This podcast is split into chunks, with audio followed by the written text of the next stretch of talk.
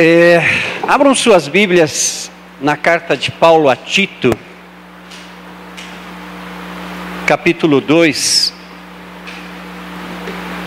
Depois de Timóteo. Tito, assim como Timóteo, era um pastor muito jovem. E essa, apesar de ser uma carta bem curtinha, ela traz uma uma lição porque os três capítulos eles têm doutrina e prática, doutrina e prática. Há um ensino e como praticar aquele ensino. E eu gostaria que você fosse é, aí em Tito 2, capítulo 2, versículo 11. Eu vou ler na nova versão internacional e você acompanha na versão que você tem aí. Porque a graça de Deus se manifestou salvadora a todos os homens, elas nos ensina a reunir, a, in, a renunciar à impiedade e às paixões mundanas e a viver de maneira sensata, justa e piedosa nessa presente era. Enquanto aguardamos a bendita esperança, a gloriosa manifestação de nosso grande Deus e Salvador Jesus Cristo ele se entregou por nós a fim de nos redimir de toda maldade e purificar para si mesmo um povo particularmente seu, dedicado à prática de boas obras. A pergunta nessa manhã: você está dedicado a quê neste ano? Hoje termina o mês de janeiro, já passou um mês.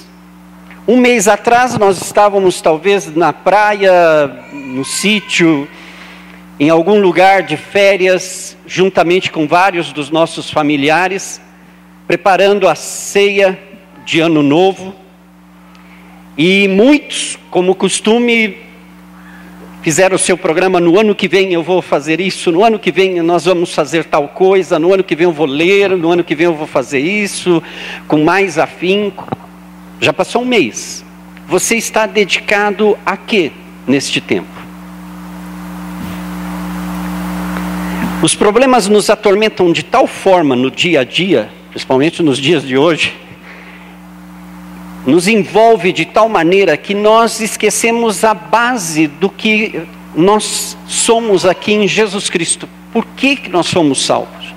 Por que, que Ele, há tantos anos atrás, morreu no Calvário? Derramou o seu sangue e nos libertou do pecado e de toda injustiça que nós possamos cometer ainda no futuro.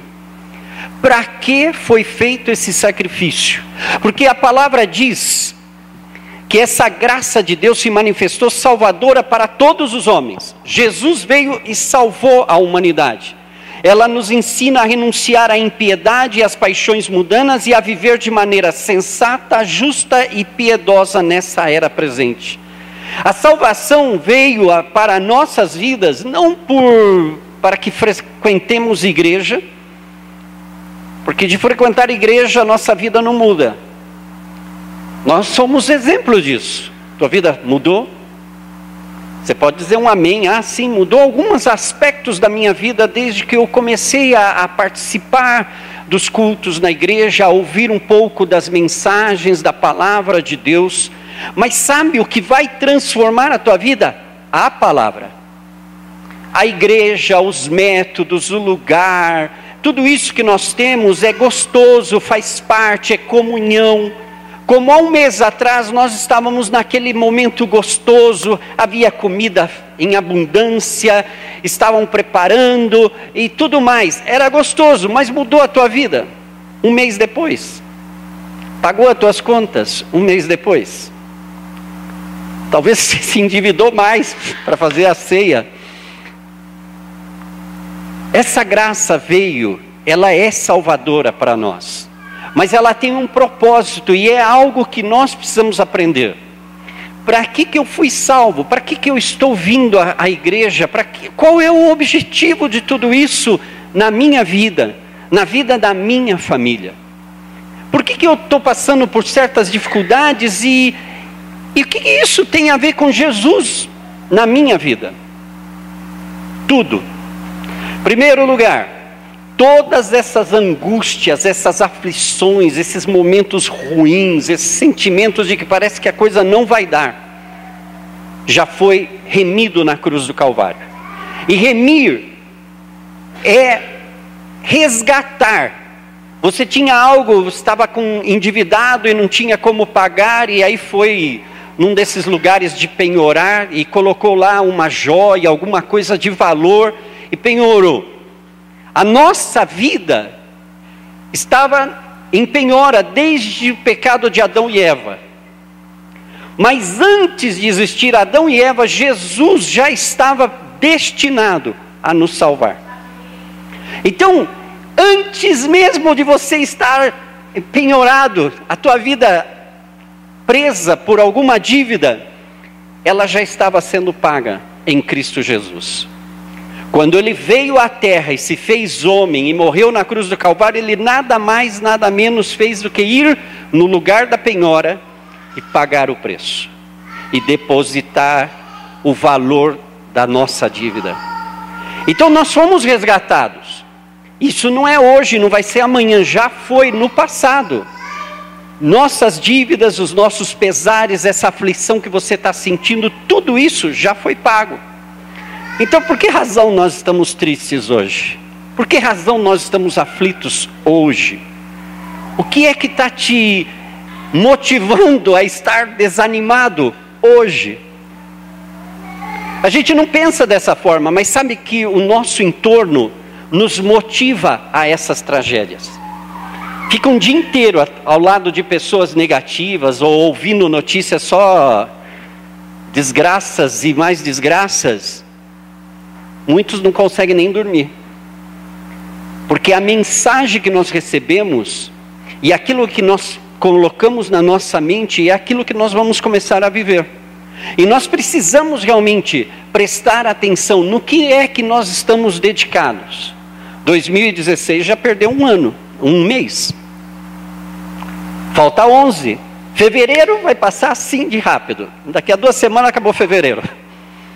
E aí? Aí vem março e daqui a pouco a gente já está montando a árvore de Natal de novo aqui. E mais uma vez, nós vivemos para quê? Quando você olha para trás, o que é que está ficando na tua vida? Quando você olha para o teu lar, para o teu casamento, o que é que está ficando na tua vida? Será que não é hora de a gente parar e pensar realmente, Deus, se o Senhor nos salvou, se o Senhor já nos remiu, se o Senhor já nos purificou, então eu preciso realmente estar atento àquilo que eu devo praticar. A palavra aqui diz que nós somos aquele povo dedicado à prática de boas obras. E eu pergunto: você está dedicado a praticar boas obras? Ah, Maurício, eu não sou espírita e eu creio que a salvação é pela fé. Mas a Bíblia também diz que a fé sem obras é morta, e aí vira aquela confusão teológica de discutir que é por isso ou por aquilo que se faz, que não se faz. Mas a Bíblia está cheia de exemplos de fazer alguma coisa. Você crê? Muito bem, pratica a tua fé. Você acredita que você pode? Muito bom, agora pratica e prova que você pode. E é isso que tem faltado nas nossas vidas, porque, porque nós estamos falando sempre, isso me indigna. A gente sempre está falando de um Deus de poder. E nos dias de hoje, parece que esse Deus de poder, a gente está quase pedindo ajuda para o mundo e até para o inferno, para ajudar esse Deus. Quando Ele é soberano sobre todas as coisas e tem um nome acima de todo nome, Ele não precisa de ajuda. Ele já consumou todas as coisas, Ele é soberano.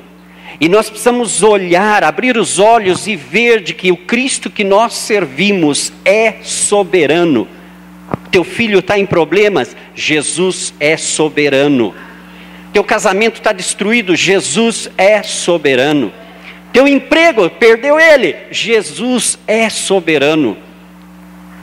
Se avizinha uma crise, Jesus é soberano. Sabe o mais gostoso de tudo isso, dessa época que nós estamos vivendo?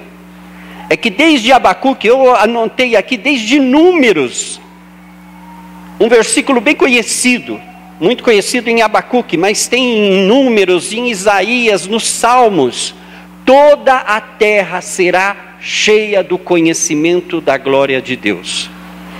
Só que esse versículo me me inquieta porque quando fala toda a terra será cheia do conhecimento da glória de Deus, e aí você olha as notícias na internet, na televisão e fala: Deus, como que isso vai acontecer?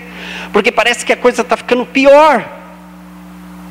E sabe, nesses dias, através dessa carta, Deus me mostrou que a igreja, durante os primeiros 300 anos, ela vivia perseguida, ela padeceu, morreram milhares.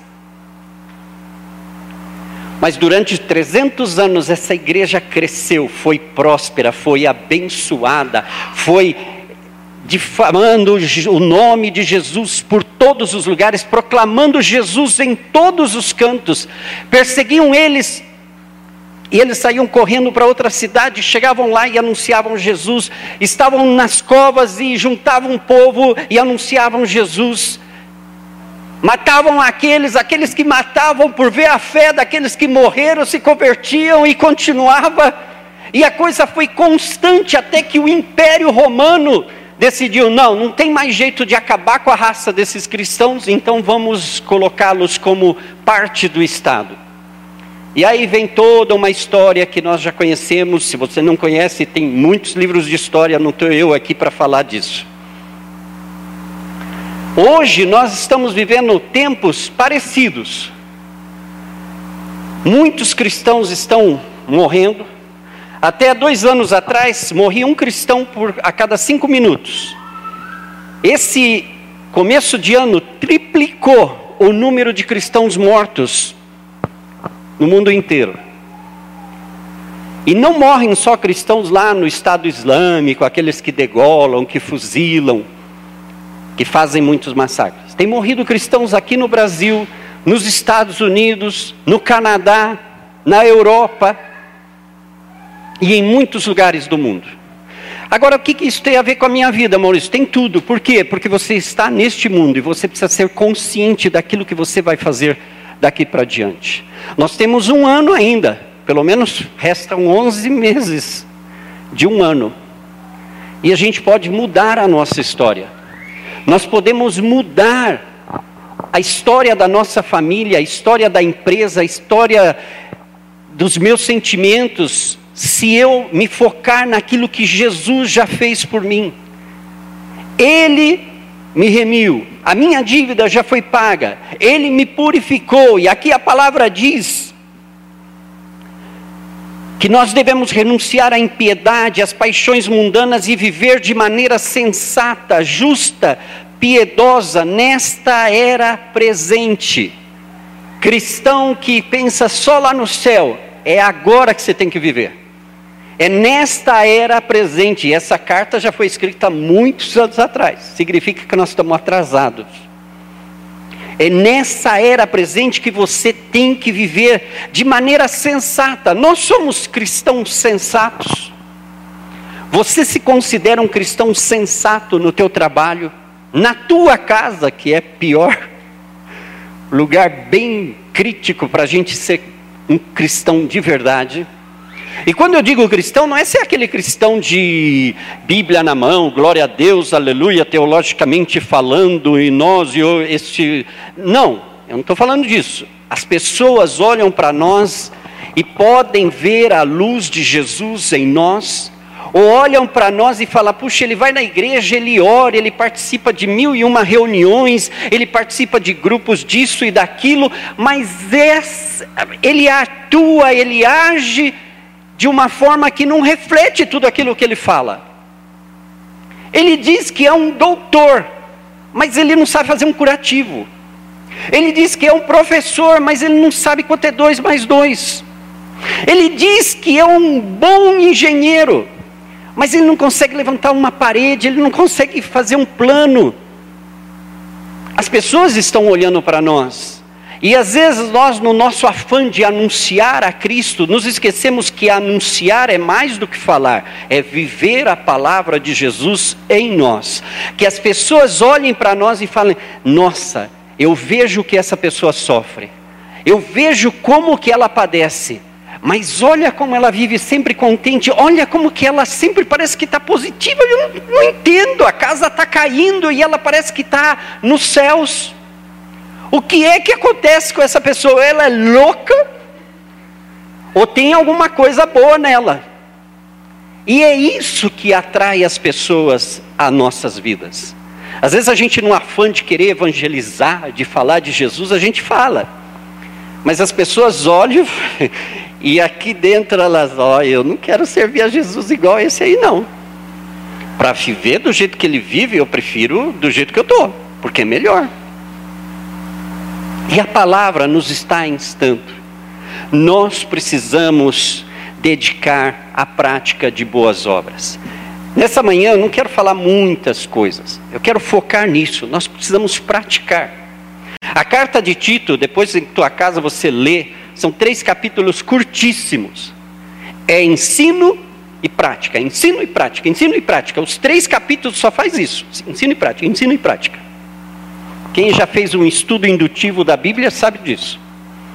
Ensino e prática, ensino e prática. São três capítulos bem curtinhos, aí fala de uma série de coisas que nós somos em Cristo e como nós devemos praticar estas coisas em Cristo. Eu só estou lendo aqui uma partezinha muito limitada, mas que resume o livro, que é dedicar-se a praticar. Hoje, nesse século, nós precisamos ser cristãos de prática, não de palavra. Porque falar é muito fácil. Vir aqui, subir, anunciar, falar é fácil, mas o viver o dia a dia, gente, não é a mesma coisa. É muito diferente de falar. Porque é no dia a dia que nós somos provados, é no dia a dia em que as situações nos desanimam. Vira e mexe, uma das coisas que eu tenho que ficar fazendo na minha mente para não esmorecer, desmoronar de uma vez, é sempre pensar: Ele é soberano. Ele é soberano. E muitas vezes a minha oração se resume a isso. Deus, o bicho está pegando, Senhor. Mas apesar de tudo, o Senhor é soberano. O Senhor é soberano. Então não interessa, eu posso estar todo destruído, eu posso estar quebrado, eu posso estar arrasado, eu posso estar sentindo que eu não sirvo para nada, mas o Senhor é soberano. O Senhor é soberano, Deus é soberano sobre as nossas vidas. Não existe conflito, não existe situação que Deus não possa pôr a mão dele e resolver nas nossas vidas. Mas eu vou te dizer: o que mais impede a ação do Espírito Santo em nós somos nós. Porque o Espírito quer tocar, mas nós, como somos muito sábios e inteligentes e queremos ensinar o Pai Nosso a Deus, nós sempre estamos colocando, não, Deus é que tem que ser assim, que, não, Deus, o Senhor tem que agir dessa forma. Senhor vai lá e toca ele dessa maneira, e Deus não vai tocar ele daquela maneira. Deus toca da maneira como bem te parecer. Se o Senhor quiser pegar, destruir e reconstruir, problema teu, faz. Abraão, o pai da fé, pegou o filho dele, e subiu para o monte, sabendo que lá em cima, e curiosamente o garoto levava o feixe de lenha, aonde ele ia ficar deitado e morrer em cima daquela madeira. Estava levando o próprio caixão. E Abraão sabia disso. E o que, que ele fez? Ele creu. E agiu de acordo ao que ele creu.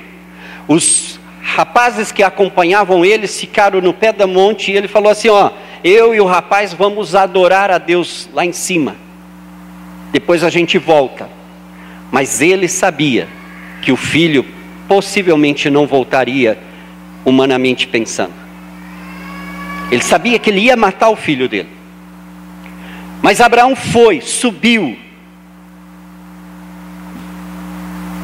armou a lenha, deitou o rapaz em cima da lenha e levantou.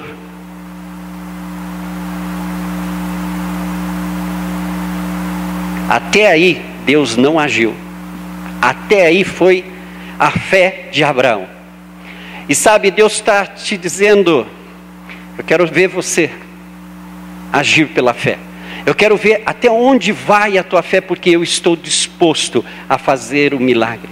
Eu estou disposto a prover o cordeiro para o sacrifício. Eu estou disposto a resolver qualquer situação na tua vida, se você estiver disposto a entregá-lo tudo para mim.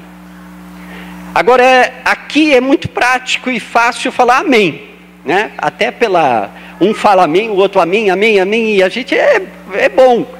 Mas sabe por que isso vem? Porque, sabe, muitos de nós estamos assim, amém. A hora que você dá a volta na esquina, está lá o problema de novo. E pior, você descobre uma coisinha a mais no problema. Já estava feio, e aí agora você descobre que não era só aquilo que você estava pensando, mas que agora é o dobro da história que você já conhece. E piorou, eu falei amém na igreja e piorou aqui em casa. Deus está dizendo: entrega. E quando é entregar, é o seguinte: entregar é, coloco nas tuas mãos, Senhor, glória a Deus, agora eu vou fazer uma festa em tua homenagem. Sabe, eu, eu me resisto bastante, até por causa do meu caráter, mas muitas vezes Deus fala assim: Maurício, adora, adora, dê graças eu sei disso, aqui eu sei, eu conheço, aqui no coração eu também tenho muitas experiências nessa história. Mas na hora que eu estou vivendo o problema do presente, eu não quero agradecer. Eu começo a orar e, e já vem a lista de supermercado. Senhor, o Senhor está sabendo, o Senhor está vendo que eu estou aqui gemendo, que eu estou sofrendo, que eu estou isso, que eu estou aquilo, que eu quero fazer, mas não me deixam. Eu quero ir lá, mas eu quero fazer desse jeito. Senhor, o Senhor não está vendo? E Deus fala, eu estou vendo. Só que agora você precisa ver do jeito que eu posso atuar. E a Bíblia está cheia de exemplos de pessoas que estiveram em situações bem críticas e problemas bem difíceis, e a única coisa que Deus falou é: festeja, dê graças, fique feliz. Sabe, Paulo escreveu a carta de Filipenses na cadeia.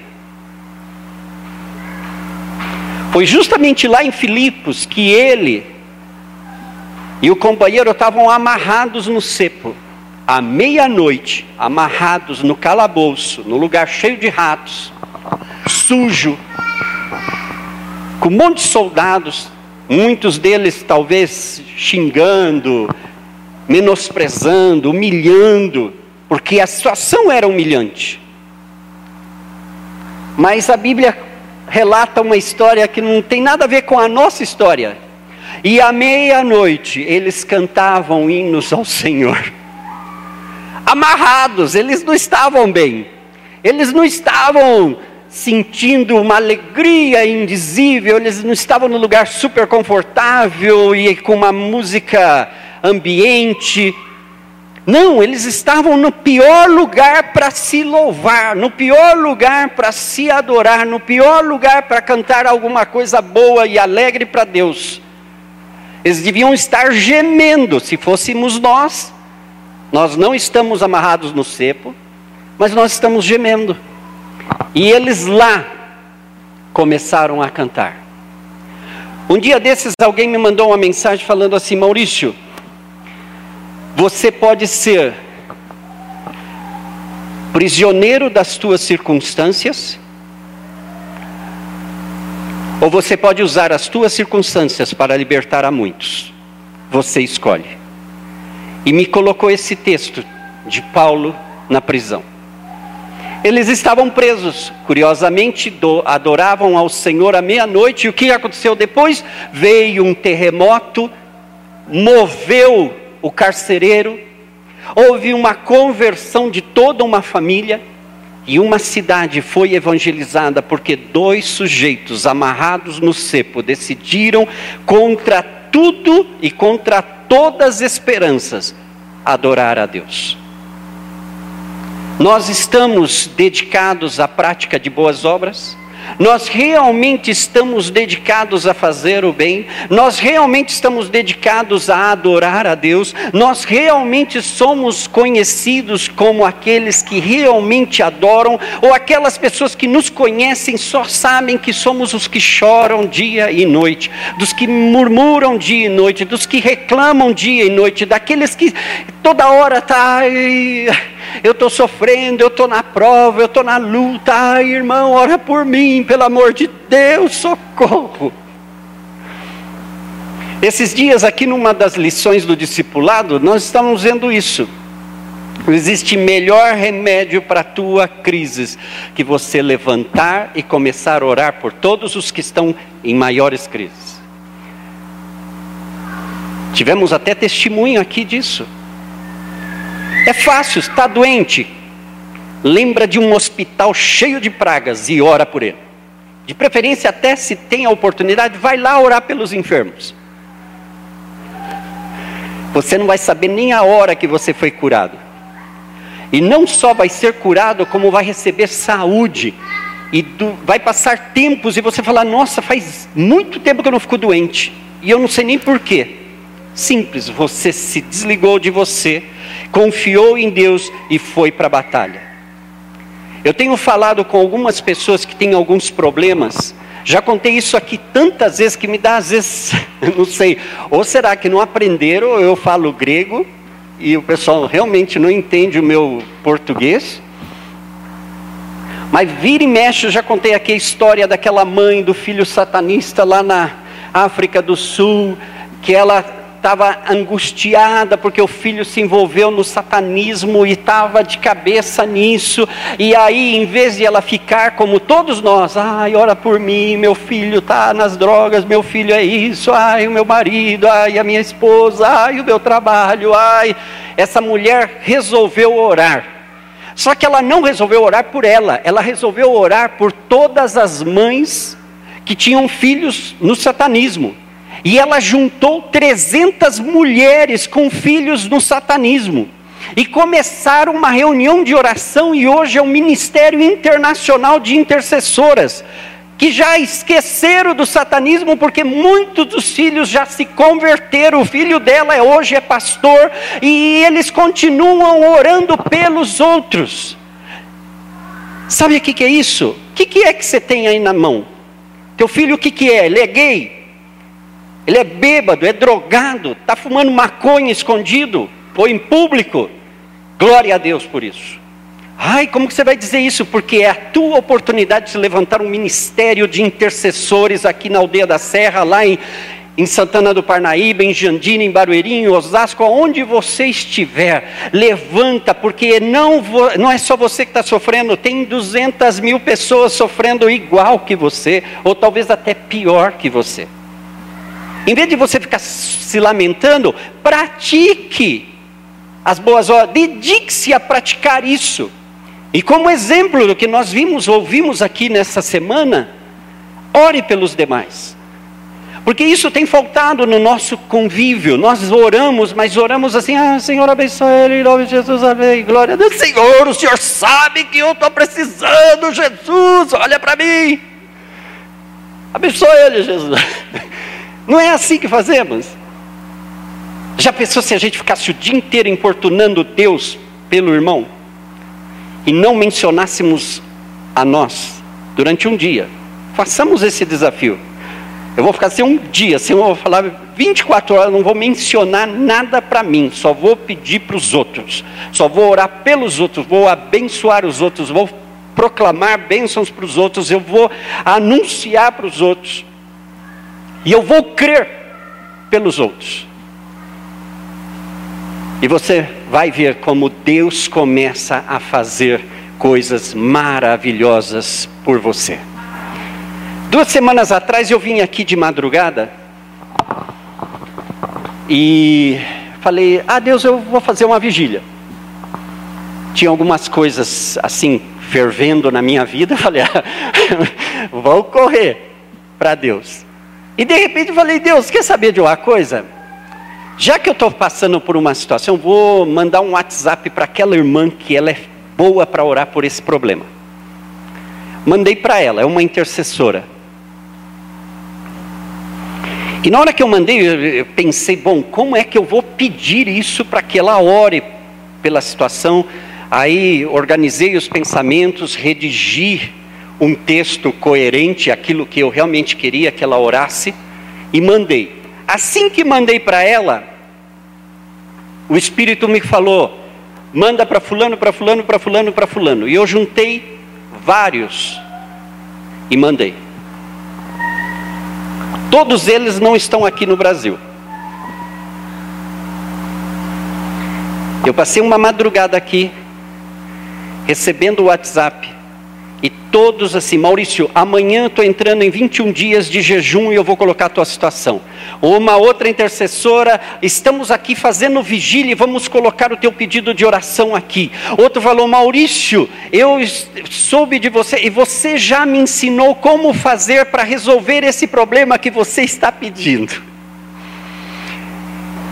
E em duas horas e meia, a minha oração mudou e eu esqueci de pedir para mim e fiquei, porque cada um que me mandava a mensagem, Senhor, vai lá, toca ele, toca a sua família, abençoa o fulano, abençoa a fulana, Senhor, seu ministério, vai lá, vai lá, vai lá, vai lá, vai lá.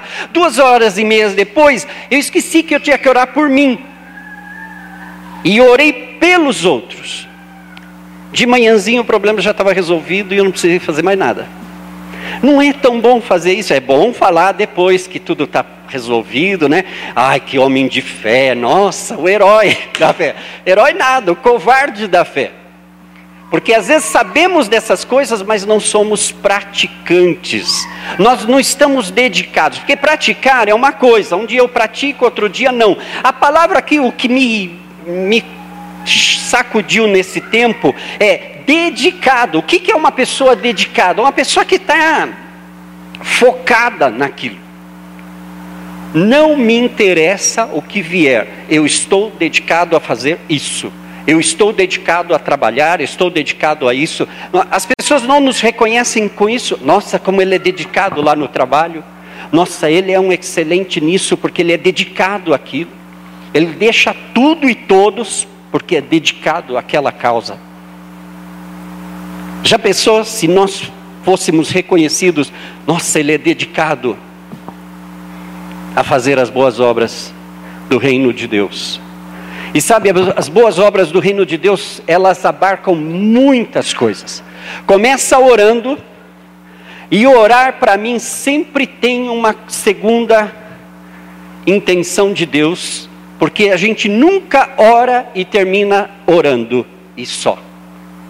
Oração sempre vai nos levar a alguma coisa. Você começa a orar pelos enfermos, daqui a pouco os dons de cura começam a fluir através de você e você não percebe, começa a aparecer filas de oração atrás de você. Ora por mim, irmão, ora por mim. Aí você fala, mas o que, que é isso? Ué, você liberou algo. Na intercessão sempre falo isso. Você não tem nada a ver com nenhuma situação. Você não sabe, não ouve, não lê, não conhece nada sobre África. Aí você começa a orar por África. Daqui a pouco vem uma camiseta da África, vem um livro da África, até que um africano toca a tua porta. Essa é a oração. Quando você ora, existe uma, um, um, resultado. No reino espiritual é algo que acontece. Por isso, se você pensa que as tuas orações ficaram assim nuvens de um lado para outro, esquece, porque a palavra diz que os anjos tomam as nossas orações e colocam em um recipiente e eles ficam diante de Deus como memória. Todas as nossas orações estão na memória diante de Deus. Ah, eu orei pelo Joãozinho há 20 anos atrás. Aquela oração que você fez pelo Joãozinho está nas memórias de Deus.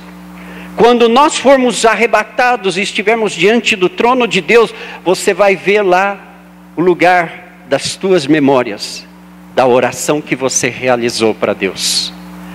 O que isso significa nos dias de hoje? Que a tua oração tem poder, a tua oração ela é válida, e nos dias que nós estamos vivendo, nós podemos mudar a história daqueles que estão ao nosso redor. Sabe por que muitos desses bancos estão vazios? Muita gente não veio porque está com problema. Tem gente doente no hospital, outros não vieram já teve casos de pessoas que não puderam subir a serra porque não tinham dinheiro para pôr a gasolina no carro. E aí a gente olha, ah, meu irmão não veio, né? Glória a Deus, aleluia, né? Deve estar por aí. Não, ele não veio. Hoje eu vou dedicar o dia para orar por ele. Vamos dedicar o dia para orar por aqueles que não vieram. dia da oração dos necessitados. Nós estamos aqui para dedicar as nossas vidas a praticar boas obras. A dívida já foi paga. Toda a terra será cheia do conhecimento da glória de Deus. Como? Através das nossas ações. Eu falei dos sacrifícios, da perseguição, e gente, tem sido uma maravilha que tenha triplicado a morte dos cristãos no mundo. Porque, igual maneira, o Estado Islâmico está degolando, matando, fuzilando os cristãos, mas de igual maneira, Jesus tem se manifestado no meio dos muçulmanos.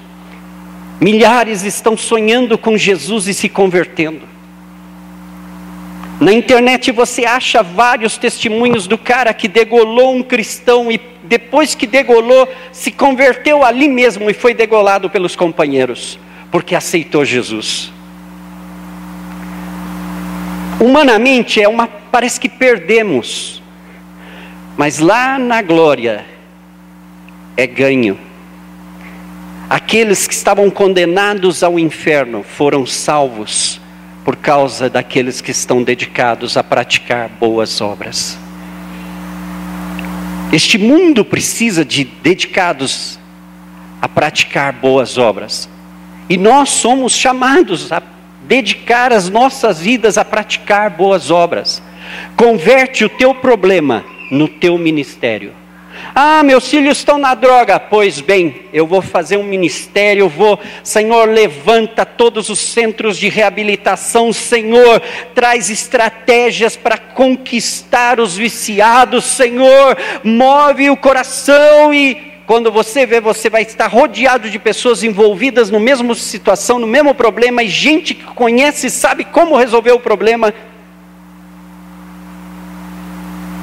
Não há melhor maneira que essa. Em vez de lamentar, irmãos, nós precisamos crescer. Cresça em graça, em conhecimento de Jesus. Senhor, eu estou aqui. E hoje nós podemos nos converter naqueles espertos em economia, porque está todo mundo em crise, está todo mundo só fala de crise, de crise, de crise. Que melhor oportunidade para orar se não é agora? Que melhor oportunidade de orar por aqueles que estão vivendo um colapso financeiro? Este é o momento, por quê? Porque talvez seja nas tuas mãos que Deus vai dar uma estratégia que vai mudar a história, que vai mudar a história da família Talvez Deus aí vai colocar, olha, começa a vender água de coco ali naquela esquina e de repente você abre uma fábrica. Olha, faz isso e de repente você, sem perceber, você já está envolvido. Quantas vezes o teu problema pode te levar a ir pelas nações falando do Evangelho de Jesus por causa do testemunho que você tem? É isso que nós estamos aqui. Nós estamos aqui para aprender da palavra de Deus, mas para sair daquela porta e praticar.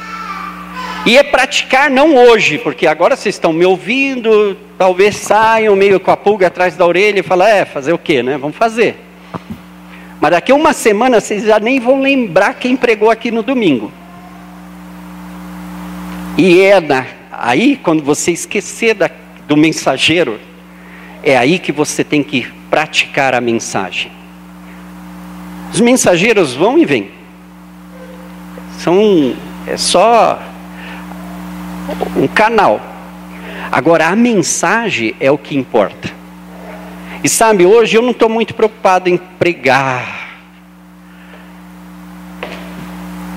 A minha preocupação, Senhor, será que a mensagem vai ficar? Porque se amanhã, daqui a um ano, eu descobri que um de vocês e eu convertemos os nossos problemas em ministério, eu sei que Deus vai estar satisfeito.